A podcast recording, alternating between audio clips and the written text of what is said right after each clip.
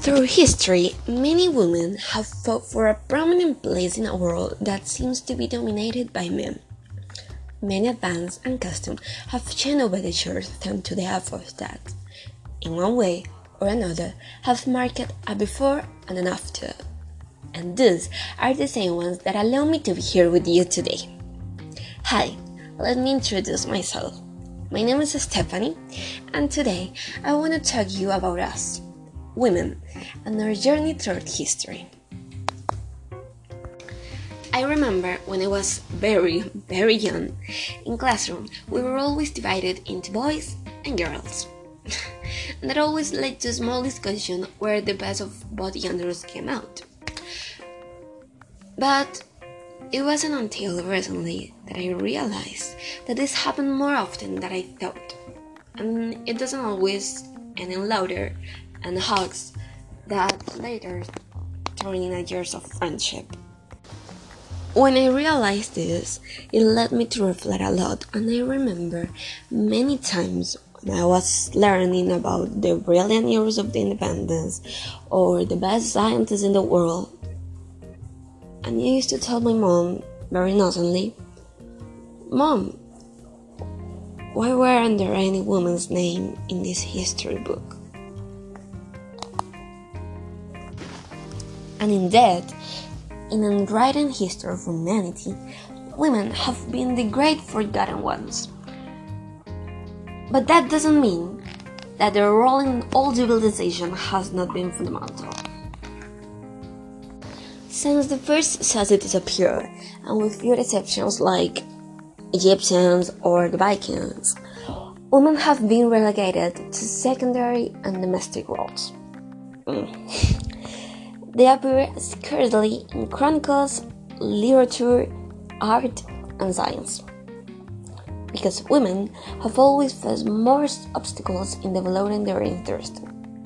And yeah, obviously, this was a stranger in the past. But most of those who have managed to do some have not been recognized and have not even mentioned it in books or encyclopedias has meant that we are aware of many who use their imagination, their will, their strength, and sometimes their life to contribute to a fairer society for women and men. Many women, especially those who had to break away from the norm, had to fight against the incompensation of the society of their time against fascism or racism, or simply against an absurd discrimination based on sex, social class, or ethnic identity.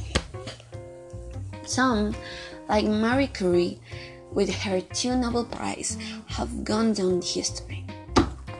But many others have been forgotten and have become the grand forgotten women of our history.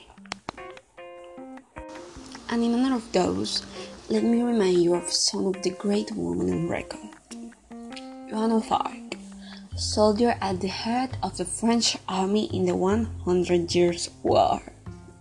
Cleopatra, pharaoh queen of an ancient Egypt. In my humble opinion, one of the most greatest strategies the world has ever seen. Frida Kahlo, artist and icon of Mexican culture. Margaret Thatcher, former Prime Minister of England. A true, a really true Iron Lady. Mary Wollstonecraft, writer and forerunner of feminist movement. She told the world her ideas through the page of a book. Angela Merkel, German Chancellor and ranked as the most powerful woman in the world by 2020 according to Forbes magazine. Marilyn Monroe, a studying American singer and actress of the 20th century. Michelle Obama, former First Lady of the United States. Lady Di, the princess who won the love of her people. Also known as my idol in life. I love her. Coco Chanel, one of the best designers in history her revolution adapting exclusively men's clothes for women with a simple and comfortable style. J.K. Rowling, author of the world famous Harry Potter saga. She has sold 450 million copies worldwide and is considered one of the best fantasy writers in history. Amelia Earhart, first woman to fly across the Atlantic Ocean. Definitely an icon her time. And speaking of flying, Valentina Tereshkova became the first woman to fly into outer space as the sole crew member aboard Vostok 6 spacecraft, which circled the Earth 48 times in three days. I want to do that. Well, no, actually no, but doesn't doesn't care.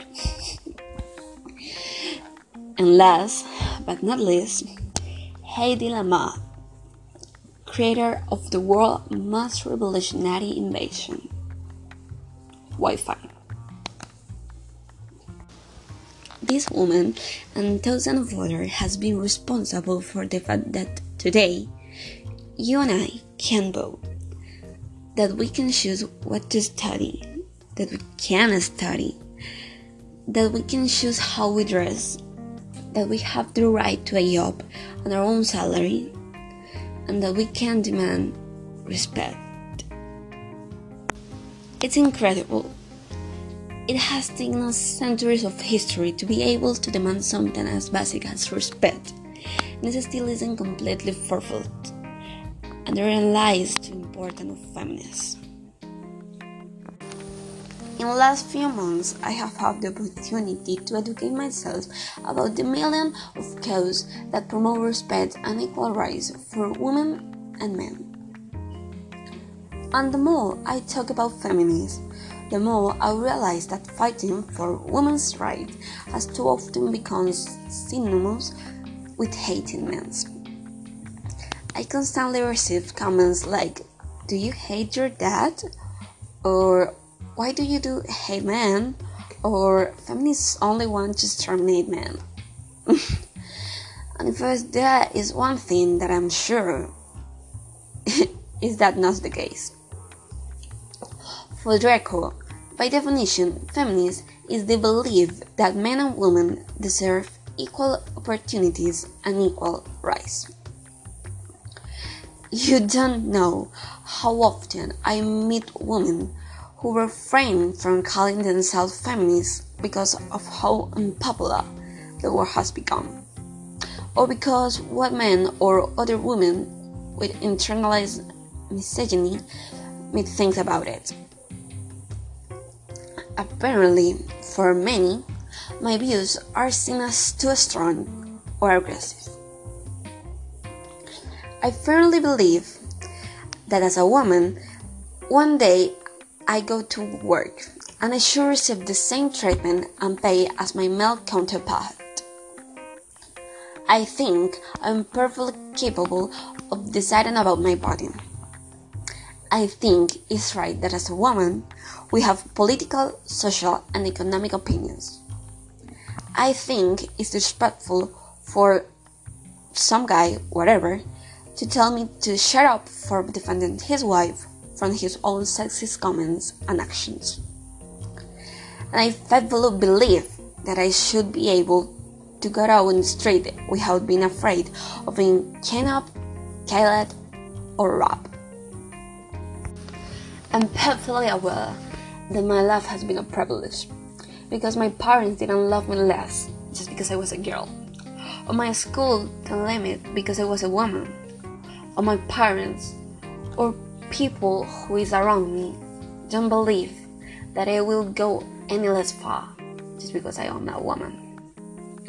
But I know, and probably know, that many don't have thus the same privilege. Sadly, there's no country in the world that will have achieved gender equality by 2021. And I want to stress again that although family is a movement by and for women, it is also a great importance for men. Used to tell you that is unheard because doesn't have sense that society devalues the work of my father raising me when he has been just as important as my mother. I have seen how men suffer and don't ask for help for fear or being seen as weaker. and in fact, that is one of the reasons why men are more prone to suicide. Statistically, when there is gender equity in the home, children tend not to need psychologists. They tend not to rely on pills to keep them sane. They tend to be happier. So, before I say goodbye, I would like to take this opportunity to extend this invitation to all people who is listening. Help to achieve gender equality. Because although the journey of women in history has borne fruit, we still have a long way to go. It has been a pleasure talking to you today. See you later, alligator.